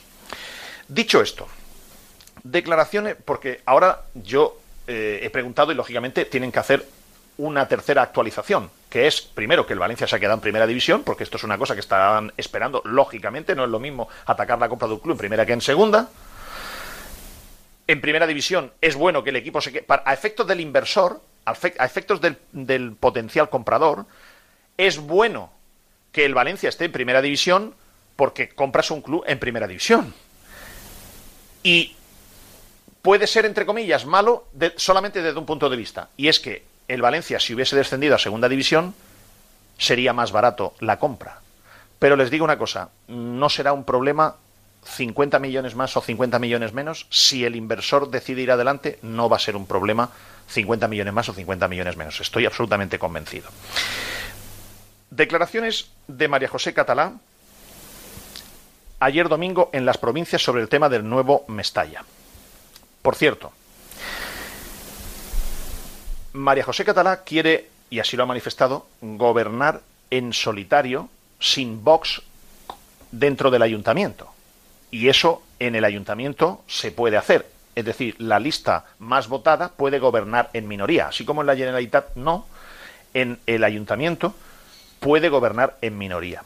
Claro, eso significa que aunque no tenga concejales de Vox en un acuerdo de gobierno, pero tendrá que llegar a un acuerdo con Vox sobre 5, 6, 8, 9 puntos estratégicos para que Vox le dé el apoyo o se produzca una abstención para que María José Catalá gobierne con los 13 concejales que tiene nada más.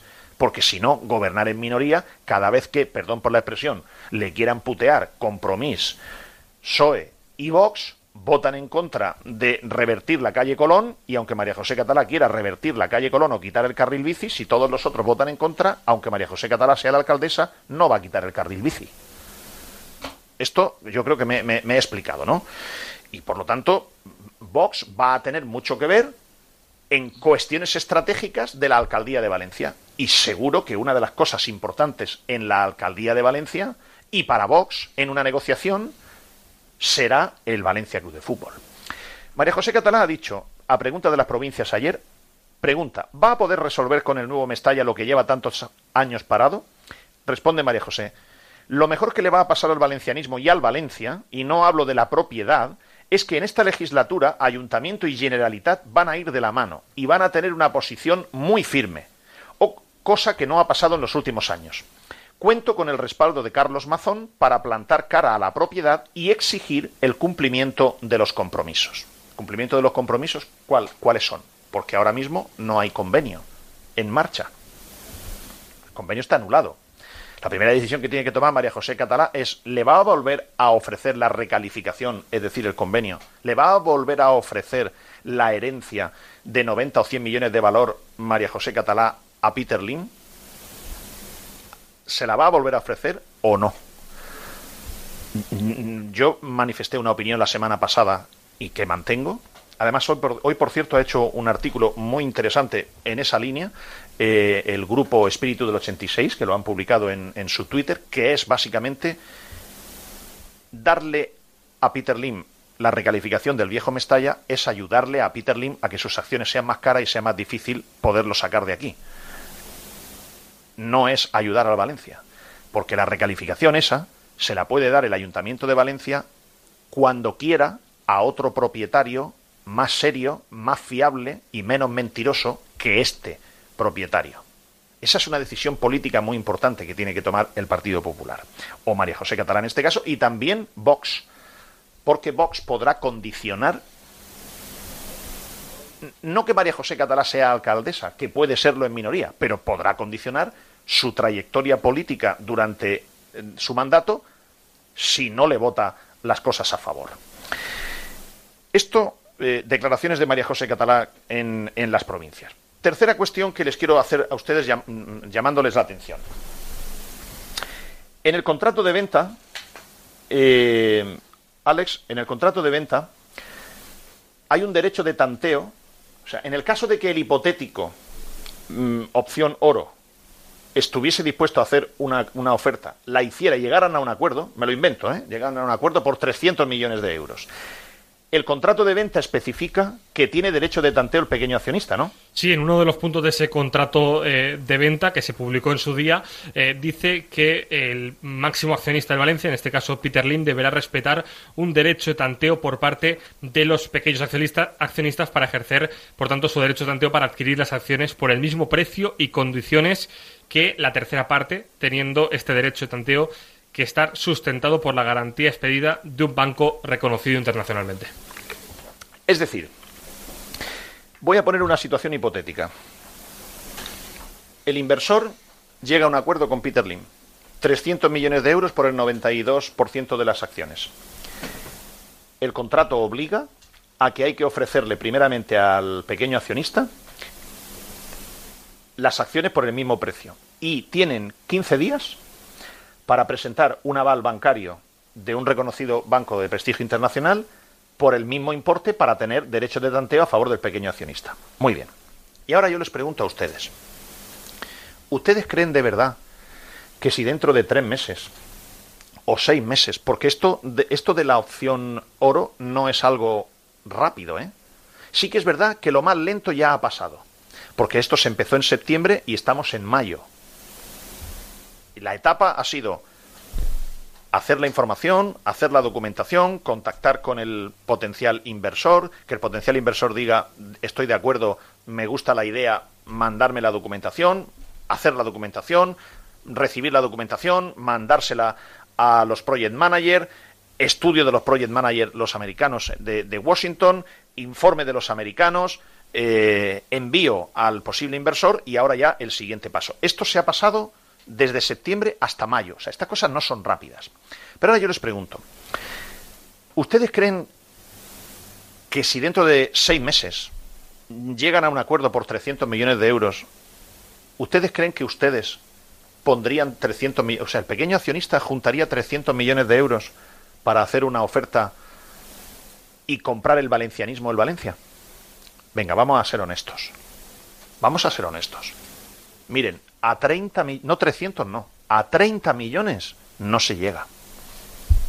No se llega. Yo no sé si esto alguna vez habrá alguien o algo que, pueda demostrar hasta dónde estaría dispuesta a llegar la sociedad valencianista caso de tener que poner el dinero o estar dispuesta a poner dinero para, para hacer una oferta a Peter Lim. Pero yo no tengo ninguna confianza en que se vaya a poder armar una operación en la que 300 millones de euros salgan de la sociedad valencianista. Luego, la única manera de sacar a Peter Lim de aquí será rezando para que haya un potencial futuro inversor que esté dispuesto a comprarle las acciones. Y ahora, con eso, porque aquí al médico hay que decirle la verdad, entre nosotros no deberíamos decir la verdad. ¿Qué van a hacer ustedes a, a partir de hoy? Oye, el Valencia ya está salvado. Los, aficionados al Levante, los levantinistas, deseando con expectación que llegue el miércoles para rematar la faena con el Albacete y prepararse para el siguiente partido, que es eliminatoria, que sería contra el Alavés o contra el Eibar. Pero los valencianistas, hoy, que ya está el equipo salvado, vamos a repasar qué van a hacer ustedes ahora. Se lo voy a decir yo. Miren, respirar primero. Nos hemos salvado. Vale. Siguiente ustedes van a esperar a ver a quién fichan, ¿no? A ver si renuevan a Baraja o no, si traen a otro entrenador o no, a ver si le traen otro Cavani, de estas cosas que les dan a ustedes, les dan de, de, alguna manera les dan mm, caramelos. Toma, te doy un caramelo, Cavani, vale, Cavani, 6 millones de euros brutos, 5 millones de euros brutos, 4 millones de euros brutos, un salario enorme de un futbolista que viene lesionado, que tuvo que infiltrarse en la primera jornada y que ayer en un partido decisivo para el Valencia no juega. Y no solamente es que no juega, es que me fastidia que en un, en un momento del partido hay un enfoque de la cámara de televisión y se le ve a Cavani haciendo no sé qué risa cuando debería estar con el culo apretado, que no le cupiese ni un alfiler. Estaba haciendo unas risas con Chaume, que no lo acabo de entender. Pero la realidad es que Cavani, que se lo traen a ustedes para darles caramelos, para, para darles una alegría, luego la realidad es que Cavani ha tenido un comportamiento casi de exfutbolista durante la temporada. Ayer no, ni titular. ¿Qué quieren ustedes? Eh, ¿Saber si van a ejercer la... ¿Cuánto es la opción de compra de Chen? Cinco. Cinco millones. O la de Kluivert, que creo que son 15. 15. 15 millones. Que no van a llegar. Que no llegarán. ¿Qué? ¿Qué vamos a esperar a eso? A ver si traen otro Cavani. ¿Eh? ¿Se van a entretener con eso? ¿Les van a contentar con eso? Esto es lo que van a hacer. Siguiente que le voy a preguntar a usted. ¿Usted se va a sacar el abono? Yo, yo podría llamar la semana que viene o hoy, podría llamar a gente que tiene el pase 35 años y que ha decidido dejárselo. Y 30 años y que ha decidido dejárselo. Y gente que tiene el pase 51 años y que ha, dejado, ha decidido dejárselo pero yo sé perfectamente que como mucho se van a producir, como mucho, de 37.000. ¿Cuántos socios tiene Alex el Valencia? ¿36? ¿37.000? Eh, exacto, no, pero eh, 36.000. 36.000. Vale. Yo no creo que haya ni 3.000 bajas. Que me parece muy bien, que, que, cada uno toma su libertad y es una cuestión sentimental y no tiene nada que ver Peter Link con mi amor por ver el partido del Valencia. Que, que yo lo comprendo, ¿eh? que no digo nada. Pero que. 36.230, por pero, el dato. Pero que ustedes se van a sacar el abono. Y yo no digo que no se lo saquen, pero que se lo van a sacar. Como mucho va a haber 3.000 bajas, va a haber 30, que lo cual es lo cual es la hostia. Por cierto, les voy a explicar que le, le he encargado a Alex que saque este dato. Comparativamente este Valencia de luchar por el descenso, de no jugar competición europea, ¿qué cuesta el pase más caro del Valencia comparado con el Atlético de Madrid y con el Sevilla, que juegan Champions? ¿Y qué cuesta un pase medio del Valencia comparado con el Atlético de Madrid y con el Sevilla? ¿Y qué cuesta un pase del Valencia baratísimo comparado con el Atlético de Madrid y con el Sevilla? Que tengo curiosidad, porque claro, no es lo mismo ser socio del Atlético de Madrid en ese campazo o ser socio del Sevilla jugando competición europea, ganando títulos europeos, que ser socio de este Valencia Club de Fútbol vamos a decírselo a los abonados para que lo sepan qué es lo que Meriton hace con sus abonados. Alex. Bueno, lo primero que hay que decir es que el Valencia tiene congelados los precios desde la última temporada que eh, se disputó Champions, en aquella eliminatoria frente al Atalanta. Aquel año fijaron unos precios y se han mantenido en las cuatro campañas eh, siguientes en las cuales el Valencia no ha disputado competiciones europeas. Es decir, se ha congelado el precio, pero no ha habido competiciones europeas. El club esto lo da como algo positivo, porque ha habido inflación, los precios han aumentado y el Valencia, a diferencia de otros equipos, no ha aumentado los precios. Pero cuando vamos a la comparativa entre equipos eh, del Valencia contra Sevilla o Atlético Madrid, podríamos poner otros ejemplos, que sí que suben precios, nos damos cuenta de que es o igual de caro o estos equipos lo tienen todavía más barato a pesar de que sí que ofrecen competiciones europeas. Por ejemplo, el abono que tiene más caro el Valencia es la tribuna eh, central. Son 1.640 euros la temporada. El abono que más caro tiene el Atlético de Madrid son 1.660. Ese abono te ofrece liga y fase de grupos. No te ofrece Copa del Rey y no te ofrece a partir de la fase de grupos. El Atlético de Madrid este año lo ha subido un 6%. Aún así únicamente es 20 euros más caro que el, abonado, que el abono más caro del Valencia. En cambio, el Sevilla, eh, ese abono más caro lo tiene por 1.035 euros, es decir, 600 euros más barato que el Valencia. Y lo ha subido un 15% esta temporada, es decir, ¿lo del Sevilla sube el precio? Sí, pero es que lo tiene 600 euros más barato que el Valencia. Poniendo el ejemplo completamente contrario, el abono más barato, 265 euros el Valencia, 270 el Atlético Madrid, 380 euros el Sevilla, pero te ofrecen la fase de grupos de la Champions. El Valencia, a mí esta mañana me decía que estos precios no van a subir de cara a la próxima temporada. También faltaría más. Hombre, sería, sería de tener una cara como el, como el cemento armado, subirle a la gente los precios de los abonos cuando es más barato ser abonado del Atlético de Madrid en un campazo y jugando Champions y ser es más barato casi muchísimo más barato ser abonado del Sevilla en proporción jugando competición europea y el Valencia luchando por no descender vas a subir los precios. Bueno, pero a pesar de eso, vamos a decirnos las verdades a la cara. Ustedes van a renovar el abono. Yo no digo que no lo tengan que renovar, digo que es lo que va a pasar. ¿eh? Ustedes ya han respirado. Ahora van a fichar traerán un Cavani o no Cavani, ficharán a Chen Cachar, sí o no, que espero que no, porque vamos, espero que no, eh, es que son capaces de renovar y pagar 5 millones por Chen y tiene aquí un chico que no le hacen caso que se llama Facundo González que lo acaba de llamar para la selección Bielsa. Alex. Bueno, con el caso de Facu se da la circunstancia de planificación donde el Valencia, esto es una decisión de cuerpo técnico y dirección deportiva, en este caso Miguel Ángel Corona. Tienen dos centrales en la academia, que son Jarek y Facu, dos centrales con grandísima proyección, que en el futuro, dicen los que saben, que van a ser centrales top, pero que ahora mismo no lo ven para tener un rendimiento de esos cuatro centrales de primer equipo. Entonces, será la circunstancia donde el Valencia piensa que hasta dentro de dos próximas temporadas no van a ser centrales para primer equipo y eh, el futbolista quiere rendimiento ya, quiere eh, que ser ya futbolista de la primera plantilla. En el caso de Facu, tiene un año más y podría ampliar un año extra en el caso de que el Valencia le garantizara primer equipo. Primer equipo no es estar alternando Valencia-Mestalla y primer equipo. Primer equipo es dinámica de primer equipo en todos los partidos. El Valencia no quiere hacer esto porque no quiere que ocurra como Mosquera, que es un futbolista que ni juega en el primer equipo ni juega en el final, por lo tanto es un, eh, es un diamante que se echa a perder. Entonces, eh, lo más seguro y en el Valencia lo tiene asumido es que, por ejemplo, Facu, a pesar de que a día de hoy, esta mañana, no han recibido ninguna oferta eh, oficial, a pesar de que creen que va a ser un futbolista top, tenga que salir en este mercado eh, de verano. O sea, que a lo mejor se les ocurre pagar 5 millones por Chen Ozcachar, que ayer no jugó, y no le presentan un contrato de renovación a un chico que acaba de llamar Bielsa para la selección uruguaya. Esto es, esto es así. Luego, Ustedes saquen las conclusiones que quieran, pero esto es así. Igual que en su día, Pepe Bordalás, que conocía a Hugo Duro del Getafe, que lo tuvo con él, Pepe Bordalás le dijo a Corona, no pagues cuatro millones, cuatro o cinco, no me acuerdo, no sé si son cuatro o cinco. Cuatro. no pagues cuatro millones de euros por Hugo Duro. Que yo le conozco a este chico, que este chico tiene unas pequeñas rachas y, y que luego no, que no tiene continuidad. ¿Cuántos goles ha hecho Hugo Duro? Uno. Uno en toda la temporada.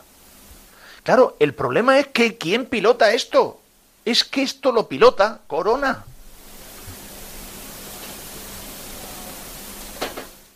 repito, respirarán.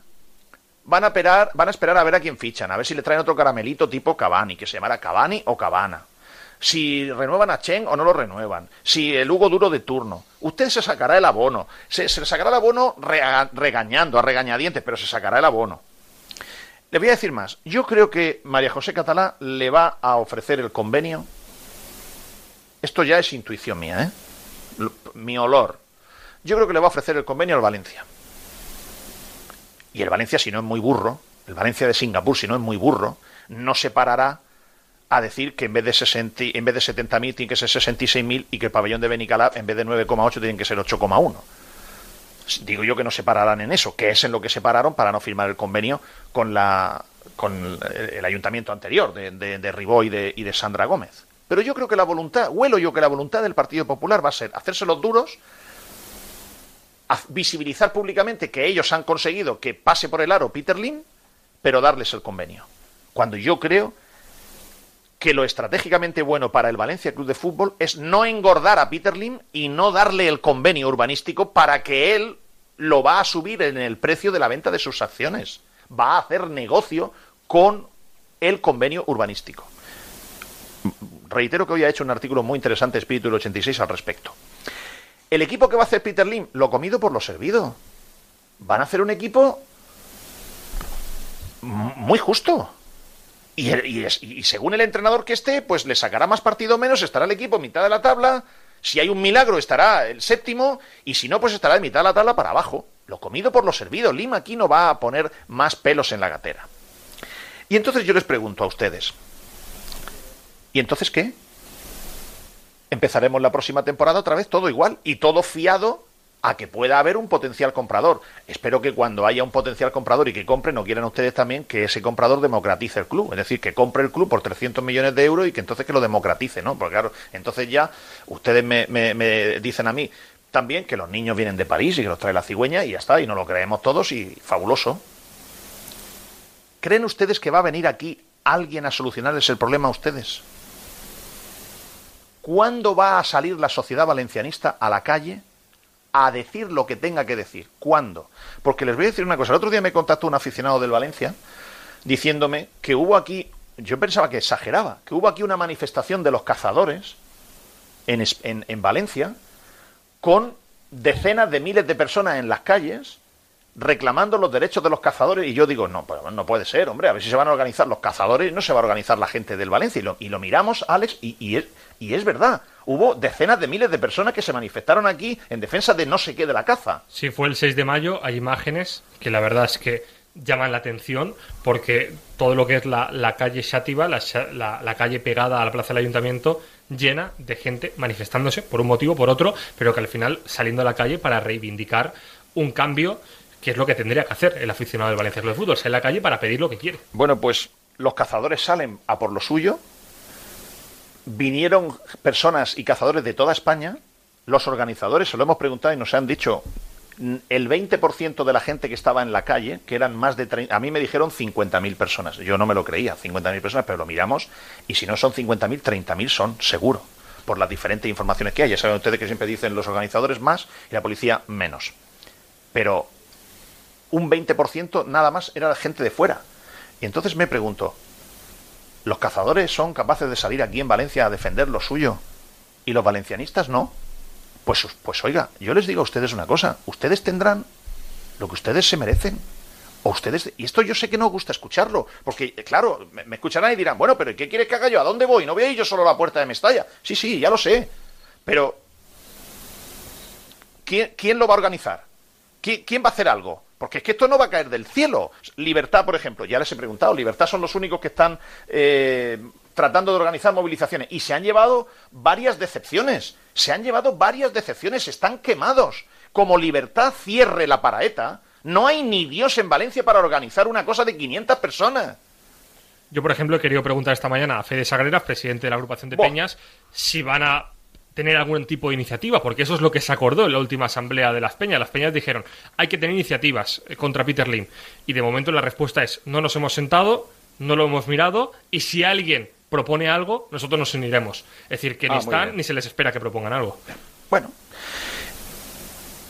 yo repito el mensaje que dije el primer día. No hay nadie que tenga más fuerza, ni Javier Tebas, ni María José Catalá, ni Carlos Mazón, ni Luis Rubiales. Todos los poderes fácticos que ustedes quieran, no hay nadie que tenga más fuerza que un río humano de gente en la calle con contundencia, con respeto, con civismo, pero con una manifestación que tenga una repercusión internacional potentísima para que le afecte en la reputación y en la credibilidad a Peter Lim. Si eso tiene mucha más fuerza. Mira, se me olvidó a mí preguntarle, a ver si nos da Chimo Puch ahora que mm, tendrá más tiempo libre porque ya no tiene todos los líos del día a día de la Generalitat. Eh, se me olvidó preguntarle al expresidente Camps cómo le afectaría al expresidente, a un presidente de la Generalitat Valenciana que de pronto se junten 15.000 personas en la puerta del Palau de la Generalitat. ¿Eso cómo le afecta a un presidente a efectos de removerle el cuerpo y tomar cosas? Pero es que yo el problema que veo es que yo no confío en que en la sociedad valencianista haya una movilización para defender, como han hecho los cazadores u otros, para defender al Valencia, porque ustedes están sentados en el sofá, tuiteando y diciéndole a los demás que hagan no sé qué. Y esto entonces será el fracaso de la sociedad valencianista, porque entre todos lo mataron y él solo se murió. Esto es la conciencia que yo trato de tocarles a ustedes. Porque además les voy a decir una cosa que yo estaba ayer leyendo por la mañana el periódico en la entrevista que hizo las provincias a María José Catala y digo, pero si no nos ponemos de acuerdo en esto, ¿cómo nos vamos a poner de acuerdo para nada? Hace poco eh, cambiaron el nombre de Valencia. Yo, como soy de Águilas de la provincia de Murcia, estas cosas no las entiendo. Pero resulta que de pronto había que pronunciar, a mí me, dijeron eh, en la SER, cuando estaba en la SER, me dijeron, Pedro, a partir de ahora no, no digas Valencia, hay que pronunciarlo bien, hay que decir Valencia. Y yo digo, hostia, esto a mí me va a costar trabajo, porque yo que soy de Águilas, no sé, me va a costar trabajo. No, no, pero es que el nombre oficial se ha cambiado. Y ahora no es Valencia, es Valencia, con acento en la E. Y yo, claro, como yo no domino el, valenciano, catalán, tal, pues yo no, no y, a mí siempre me salía Valencia. Ahora resulta que María José Catalán le preguntaron ayer por esto y dice, oiga, ¿usted va a dejar la, denominación oficial conforme está? Y dice, no, la voy a volver a cambiar.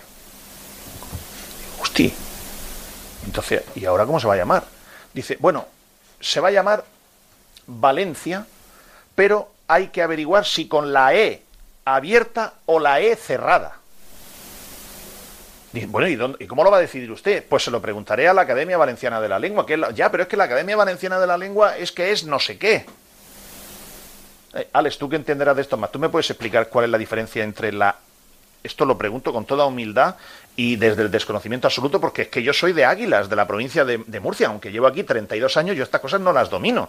¿Qué es la diferencia entre Valencia con la E abierta o con la E cerrada? Abrir más, la boca. Yo tampoco soy especialista en pronunciar las eh, vocales abiertas, pero es una E con la eh, boca mucho más abierta. Valencia. Sería algo así de forma de forma artificial. Ya, pero esto no tiene un trasfondo que, según si la E es abierta o cerrada, es más catalanista o menos. Eh, ¿Tiene un trasfondo eso? ¿Tú? No, si, si, no, si no, lo dominas, no te metas en un lío. No soy especialista. Ya, vale, haces bien, no te metas en un lío. Oiga, si no nos ponemos de acuerdo, yo digo, me incluyo yo aquí, me incluyo yo aquí porque yo tengo 54 años y de los 54 años yo llevo viviendo en Valencia 31 creo que tengo un poco de autoridad moral porque aunque yo me siento aguileño y murciano, pero llevo más tiempo aquí en Valencia. Entonces, por eso me incluyo. Digo, si no nos ponemos de acuerdo en Valencia, ni cómo se llama la ciudad, ni cómo se pronuncia la ciudad, ¿cómo nos vamos a poner de acuerdo para tratar de provocar movimientos sociales coordinados, organizados, para sacar o doblegar la voluntad de un propietario que está llevando al Valencia a esta situación. Si no nos ponemos de acuerdo si Valencia es con la E abierta o con la E cerrada. Lo dejamos aquí. Si no les, mm, si no les molesta, espero que no les haya molestado esta reflexión que, que he hecho, pero es que les invito a que busquen la entrevista de María José Catalá ayer en las provincias. Por favor, búsquenla sobre esto de cómo. Ya no es si el carril bici derribó, van a quitarlo de la calle Colón o no. No, no, no, no. El nombre de cómo es la ciudad. No nos ponemos de acuerdo. Búsquenlo en la entrevista. Pues imagínense si se van a poner de acuerdo para tratar de ayudar a que el Valencia salga de esta. Alex, ¿se nos olvida algo? Nada más. El próximo lunes más. El próximo lunes será día 12 de junio. Y ya sabremos si el ya sabremos no ya sabemos si el Levante ha pasado la eliminatoria con el con el Albacete y sabremos a quién se tiene que enfrentar en la última, frente al Eibar o frente al Alavés. Eh, a los aficionados del Levante, mm, hubiese entrevistado hoy a cualquier jugador del Levante, pero como el miércoles tienen partido, se desconcentran y entonces no nos lo dejan. Y por eso yo quiero que ustedes sepan que nosotros tenemos ganas de hablar del Levante y de hablar con los protagonistas y tal, pero cuando nos, cuando nos los dejen del Valencia ni me, ni me planteo. No es por nada, es que yo entrevistar a quién quieren que entrevistemos. ¿A quién quieren que Gallá, mira, es que no, es que si no me voy a cargar el programa y no Pascu Zamora no se lo merece. Gallá ayer hace una declaración donde, donde empieza la declaración pidiendo perdón por la temporada, que esto no puede ser, y termina la frase diciendo que, bueno, que por lo menos ah, me siento orgulloso del equipo. Pero vamos a ver, Gallá, no es compatible. Perdón y estoy orgulloso del equipo no es compatible. Es que, claro, tú comparas al bueno de José Luis Gallá, que le tengo un afecto y es, es un chico educado, respetadísimo, o sea, pero es que José Luis Gallá el brazalete de capitán se le queda muy grande. Pero, no es, pero él no tiene culpa, porque él es, tiene las características que tiene. tú recuerdas a capitanes como Ayala, Pellegrino, Cañizares, lo comparas con los de hoy, y el pobre Gallá, que sabía que tenía que pedir perdón, pero a la misma vez quedar bien con no sé quién, diciendo, Escúchenlo, las declaraciones de ayer en el, en el, en el fotocall de, de, la liga, que empieza diciendo, tenemos que pedir perdón, yo no sé esto cómo se puede arreglar y tal, pero bueno, y al final termina diciendo, pero bueno, yo por lo menos me siento orgulloso del equipo, hombre, por Dios. Bueno, ya está. Hasta el lunes que viene a las 3 en punto de la tarde, sin ataduras en Radio Marca Valencia.